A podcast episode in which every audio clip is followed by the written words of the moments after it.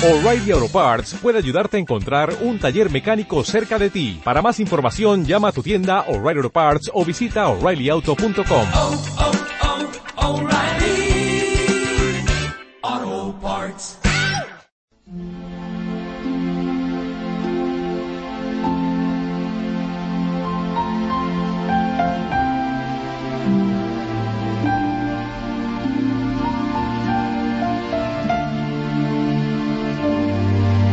Por la señal de la Santa Cruz de nuestros enemigos, líbranos, Señor Dios nuestro.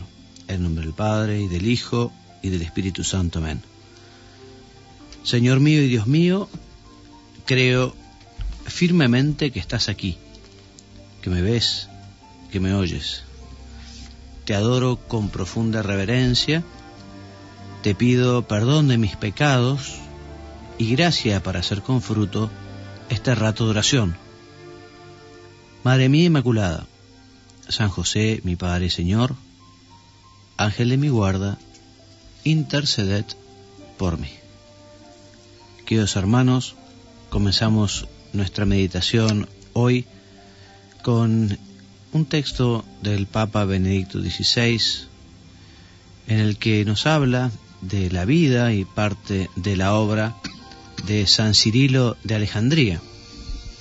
Concretamente fueron las palabras que su santidad Benedicto XVI dirigió en la audiencia del día miércoles 3 de octubre del año 2007.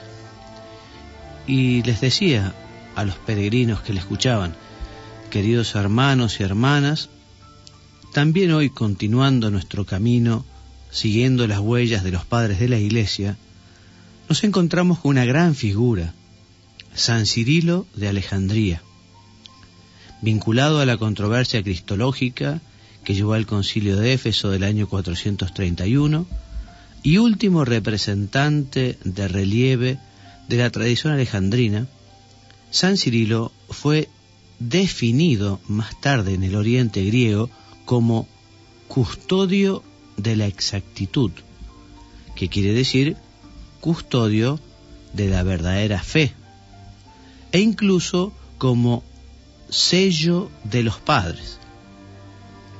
Estas antiguas expresiones manifiestan muy bien un dato que de hecho es característico de Cirilo, es decir, la constante referencia del obispo de Alejandría a los autores eclesiásticos precedentes, entre estos, sobre todo, a Atanasio, con el objetivo de mostrar la continuidad de la propia teología con la tradición.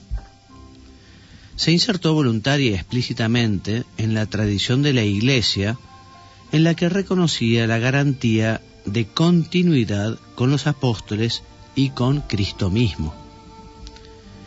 Venerado como santo tanto en Oriente como en Occidente, en 1882 San Cirilo fue proclamado doctor de la Iglesia por el Papa León XIII, quien al mismo tiempo atribuyó el mismo título a otro importante representante de la patrística griega, a San Cirilo de Jerusalén. Se revelaron así la atención y el amor por las tradiciones cristianas orientales de aquel papa, que después proclamó también doctor de la Iglesia a San Juan Damasceno, mostrando así que tanto la tradición oriental como la occidental expresan la doctrina de la única Iglesia de Cristo. Nos han llegado muy pocas noticias sobre la vida de San Cirilo antes de su elección a la importante sede de Alejandría. Cirilo, sobrino de Teófilo, que desde el año 385 rigió como obispo con mano firme y prestigiosa la diócesis de Alejandría, nació probablemente en esta misma metrópoli egipcia entre el año 370 y el 380. Pronto se encaminó hacia la vida eclesiástica y recibió una buena educación tanto cultural como teológica. En el año 403 se encontraba en Constantinopla siguiendo a su poderoso tío y allí participó en el sínodo conocido con el nombre de La Encina, que depuso al obispo de la ciudad, Juan, después conocido como Crisóstomo, regis- registrando así el triunfo de la sede de Alejandría sobre su rival tradicional, Constantinopla, donde residía el emperador. Tras la muerte de su tío Teófilo, Cirilo, que aún era joven, fue elegido en el año 412 obispo de la influyente iglesia de Alejandría, gobernándola con gran firmeza durante 32 años, tratando siempre de afirmar el primado en todo el Oriente, fortalecido asimismo por los vínculos tradicionales con Roma. Dos o tres años después, en el 417 o 418, el obispo de Alejandría dio pruebas de realismo al recomponer la ruptura de la comunión con Constantinopla, que persistía ya desde el año 406 tras la deposición de San Juan Crisóstomo. Pero el antiguo contraste con la sede de Constantinopla volvió a encenderse diez años después, cuando en el año 428 fue elegido obispo Nestorio, un prestigioso y severo monje de formación antioquena. El nuevo obispo de Constantinopla suscitó pronto oposiciones, pues en su predicación prefería para María el título de Madre de Cristo, Cristo Tocos, en lugar del de Madre de Dios, Teotocos, ya entonces muy querido por la devoción popular. El motivo de esta decisión del obispo Nestorio era su adhesión a la cristología de la tradición antioquena que, para salvaguardar la importancia de la humanidad de Cristo, acababa afirmando su separación de la divinidad. De este modo, no era ya verdadera la unión entre Dios y el hombre en Cristo, y por tanto ya no se podía hablar de Madre de Dios. La reacción de Cirilo, entonces máximo exponente de la Cristología de Alejandría, que subraya con fuerza la unidad de la persona de Cristo, fue casi inmediata y se desplegó con todos los medios ya a partir del año 429, enviando también algunas cartas al mismo Nestorio. En la segunda misiva, que le envió Cirilo en febrero del año 430, leemos una clara afirmación del deber de los pastores de preservar la fe del pueblo de Dios. Este era su criterio, por lo demás válido también para hoy.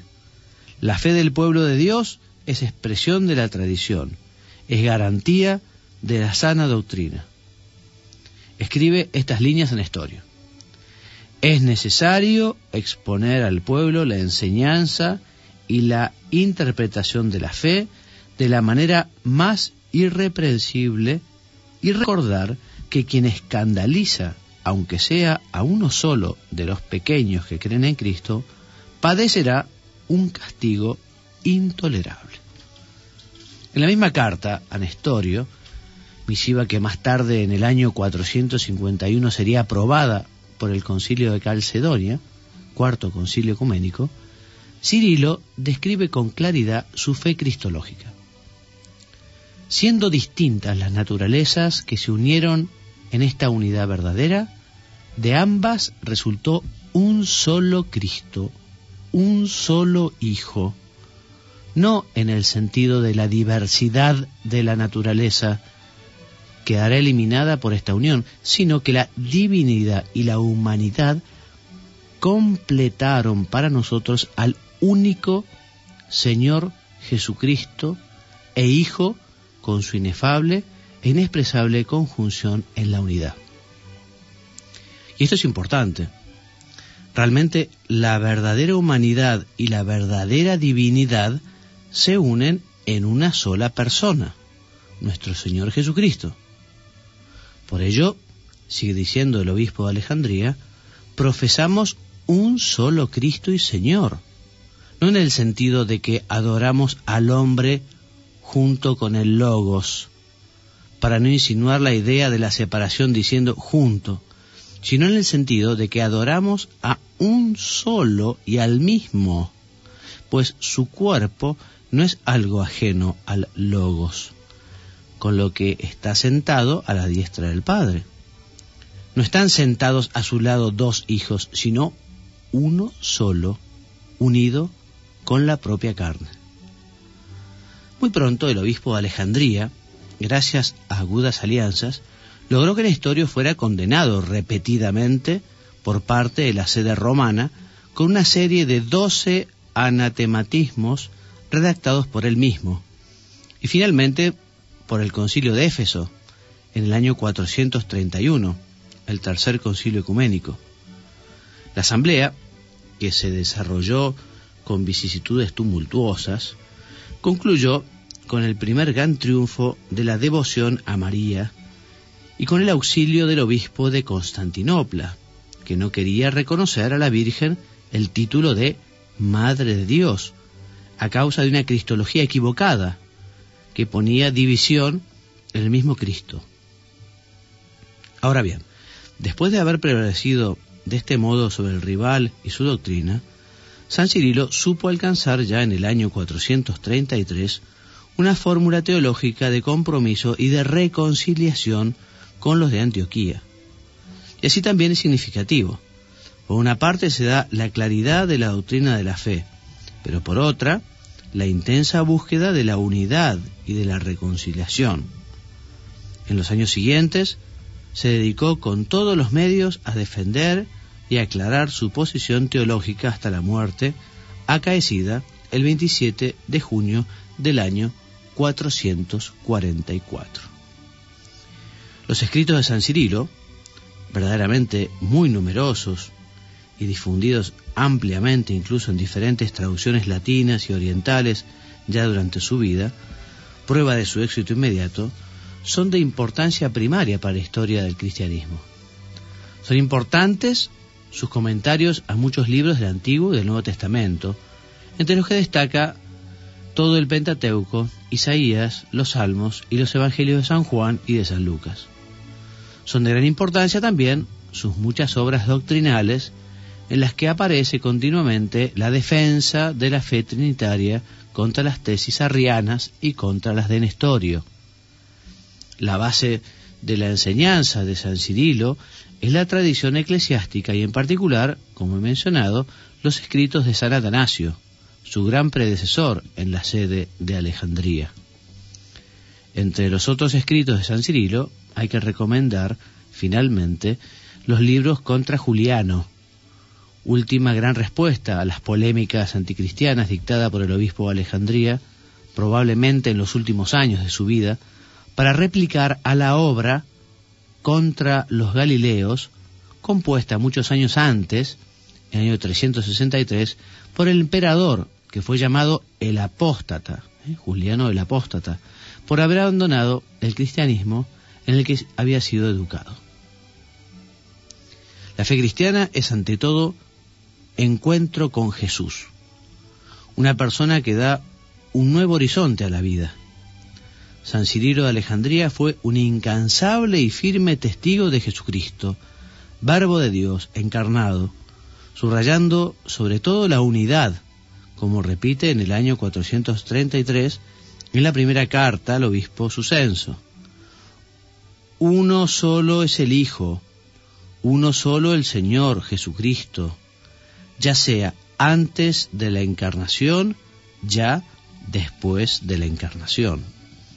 En efecto, no era un hijo el Logos, nacido de Dios Padre, y otro el nacido de la Santísima Virgen, sino que creemos que precisamente aquel que existe antes de los tiempos nació también según la carne de una mujer.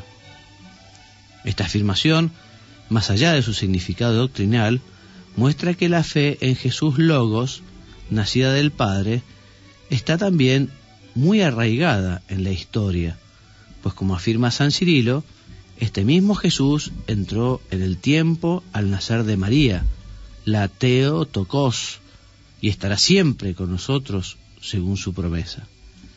Y esto es importante. Dios es eterno. Nació de una mujer y sigue con nosotros cada día. En esta confianza vivimos, en esta confianza encontramos el camino de nuestra vida. Y hasta aquí las palabras del Papa Benedicto XVI sobre la vida y parte de la obra de San Cirilo de Alejandría. Pues una buena ocasión para darle gracias a Dios por estos santos padres que nos han ido llevando siempre a la verdad, cuando efectivamente en tiempos difíciles, donde surgían dudas, donde surgían personas que enseñaban doctrinas que no eran acordes al Evangelio, ellos fueron quienes pusieron, así lo quiso Dios, la nota de la verdad. Y efectivamente todos sabemos que Cristo es uno solo, que Cristo es el mismo, el Logos de la eternidad, que Cristo es el mismo, el Hijo de María, Jesucristo en, la en su persona, en la segunda persona de la Santísima Trinidad, contiene la humanidad perfecta, perfecto hombre, y también la divinidad, Dios verdadero. Por lo tanto, en Cristo encontramos dos inteligencias, una divina y una humana, dos voluntades, una divina y una humana. Esa voluntad siempre alineada a su divinidad para cumplir la voluntad del Padre. Y al ser Jesucristo hombre verdadero, como nosotros, un hombre que sufrió, un hombre que amó, un hombre que lloró, un hombre que padeció hambre, un hombre que vivió esta tierra, es muy importante que recordar que conociendo, profundizando en el misterio de Cristo, es como vamos a conocernos quizá más profundamente a nosotros mismos. Porque conociendo al Señor nos entenderemos mejor a nosotros.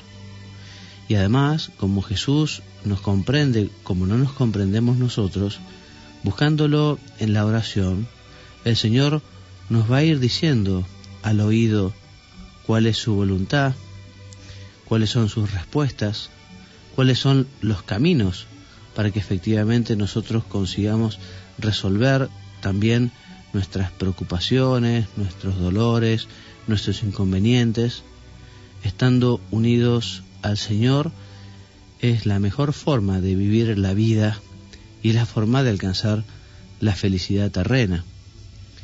Hoy podemos agradecer también a San Cirilo de Alejandría que haya puesto de relieve que efectivamente la Virgen es la Madre de Dios, es la Madre de Dios. Y es muy lindo cuando el Papa Benedicto en este mensaje, en esta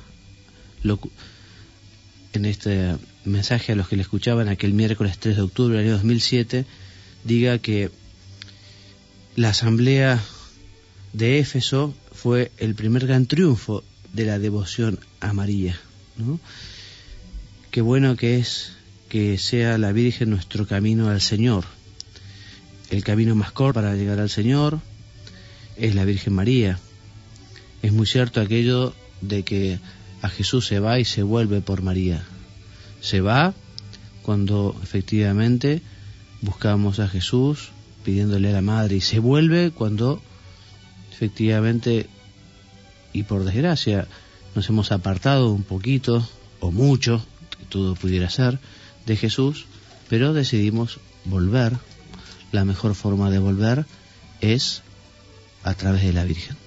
Ella nos toma de la mano, y nos lleva al Señor y así conseguimos su perdón, así recuperamos su amor. Terminamos esta meditación entonces dándole gracias a Dios por tener el privilegio de conocer a nuestra Madre la Virgen, por tener el honor también de haber podido recibir esa formación que nos lleva a conocer que Cristo es nuestro Dios, Cristo es nuestro hermano, que Cristo es nuestro norte, nuestro destino. Te doy gracias, Dios mío, por los buenos propósitos, afectos e inspiraciones que me has comunicado en esta meditación. Te pido ayuda para ponerlos por obra. Madre mía Inmaculada, San José, mi Padre y Señor, Ángel de mi guarda, interceded por mí. En el nombre del Padre, y del Hijo, y del Espíritu Santo. Amén.